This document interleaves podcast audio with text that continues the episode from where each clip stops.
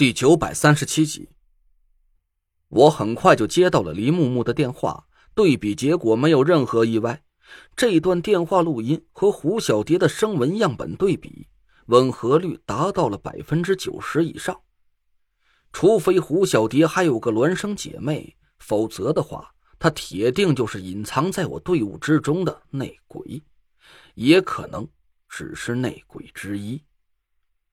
我瘫坐在地毯上。呆呆的看着窗外已经大亮的天空，眼神空洞。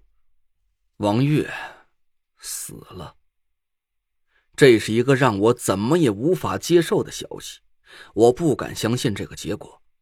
他是个警觉性和反侦查性能力超群的麦德姆，手里还有武器，而且他还是五魁门下的得意弟子，有一定的修为道行。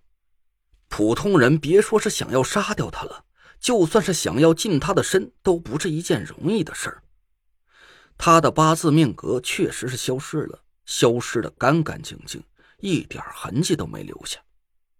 从回到中州之后，我们俩第一次通电话的时间上算，王月已经死了足有半个多月。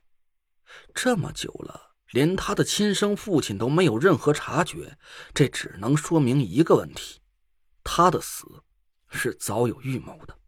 而且是经过了缜密的策划，除了张俊轩和胡小蝶两个人之外，还应该有至少一个道行高深的风水高手参与其中。烟无鱼，会是他吗？王月死的毫无痕迹，现在已经查不到他究竟是死在了晋中，还是没等出中州就遭到了毒手。胡小蝶在假扮王月和我通话的时候，字字句句都把线索指向了太极门和烟无鱼。这到底是为了扰乱我的视线，还是故意透露了凶手的信息，想要让我一怒之下赶赴晋中自投罗网呢？巨大的悲痛让我无法继续思考。我趴在地上，把脸埋在地毯里，死死的捂住了自己的哭声。李智在不停的提醒我，现在不能马上就给王月报仇，甚至我暂时都不能把胡小蝶给控制起来，因为顾清河还身处在危险之中。我做出的一切反常举动都会让张俊轩有所警觉，他会在第一时间想到是顾清河向我走漏了风声。我已经永远的失去了王月，绝不能再失去顾清河了。张子墨的话隐隐的在我耳边响起，让我心脏裂成了碎片。累赘啊，你不是个平凡的普通人，要担负的责任自然也比其他人多一些。大家都盼着你早点完成任务，那样才能得到真正的安生。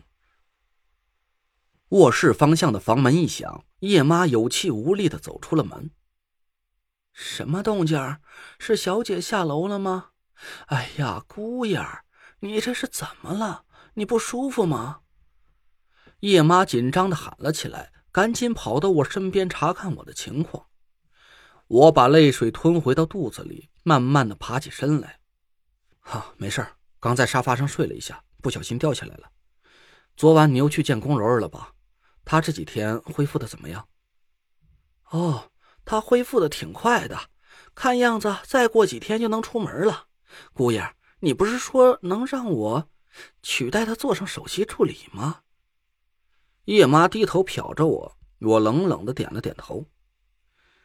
你说让他死在袁春怡的手上，会不会更痛快一点呢？嗯，痛快啊！叶妈瞪大了眼睛看着我。情不自禁的往后退了一步，狠狠的打了个哆嗦。王月的死似乎是让我崩断了一根神经，一根会犯困的神经。尽管一整夜都没有合眼，但我丝毫没有想睡觉的意思。既然现在已经确认了胡小蝶的身份，那我制定好的甄别计划就要做一下微调了。我先跟黎木木和端木清灵碰了个头，重新调整了行动计划。晚上十点多钟，我通过秘密联络手机给逍遥发了一条信息，让他找机会给萧玄通喂下一种暂时假死的毒药，然后，逍遥站在监控摄像头下边给我打了个电话，情绪非常激动。陈老板，你家这个老人俺伺候不了了，毛病实在太多了。为啥啥不吃？等俺把东西给他吃完了吧，他又估计估计很饿。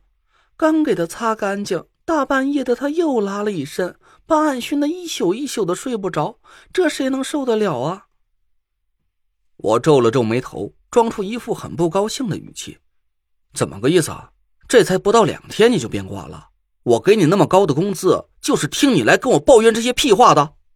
你拿了这份钱就得遭这份罪？你们公司培训你的时候没教过你？俺不干了，工资俺也不要了，这谁能受得了啊？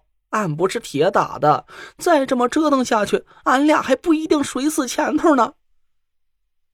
逍遥说完，就气呼呼的挂了电话，收拾了东西，拉着行李箱就离开了屋子。我看着黎木木笔记本电脑上的监控画面，对逍遥的演技还是挺满意的。他已经完成了这个甄别任务的第一步了。我朝端木清灵笑了笑：“走吧，该你俩出场了。”请好吧。我开着车带着端木清灵赶到了屋子，一进门就破口大骂。这是个什么狗屁护工，一点职业道德都没有！要走好歹给我留个请人的时间吧。他倒好，这二半夜发了顿神经，还没等我反应过来呢，哼，一拍屁股跑没影了。你给那家政公司打个电话，我要投诉这护工。哎呀，算了算了，投不投诉的回头再说吧。咱抓紧时间再去请个护工才是正事儿，不然这大半夜的把张天尊丢在这儿可怎么好啊？这临时临了的，我上哪儿找去？上吊也得给个系绳的时间吧？哎，行了行了，别生气了，我打电话。端木清灵掏出电话拨给了林木木，两个人装模作样的演了一出戏。哎，家政公司吗？是这样，我这里有个老人需要照顾，就是吧老人的身体状况不是很好，需要找个很有耐心的护工。哎，对对，你帮忙推荐一个好吧？哦，最快要明天呢。那行，尽快吧。工资好说，我们不差钱。嗯嗯，好，谢谢啊，再见。挂了电话，端木清灵无奈的对我摊了摊手。这深更半夜的，不可能马上就找得着护工啊，最快也得明天了。那今儿个晚上怎么办？我手头上还一堆事儿，嗯，最多能在这儿照顾一两个钟头。你一堆事儿，我他妈更忙。我跟着袁掌柜的交给我的事儿都过了好几天了，还是一点头绪都没有。你们都干什么吃的？哎呀，你有火别冲我发呀！又不是我偷懒不干活。哎，对了，我记得今天欧阳跟杏林哥没什么任务，要不先让他俩过来顶一下？哎，行吧。我掏出手机给欧阳九哥和岳杏林分别打了电话。端木清灵不动声色的对我点了点头。转身走进了卧室。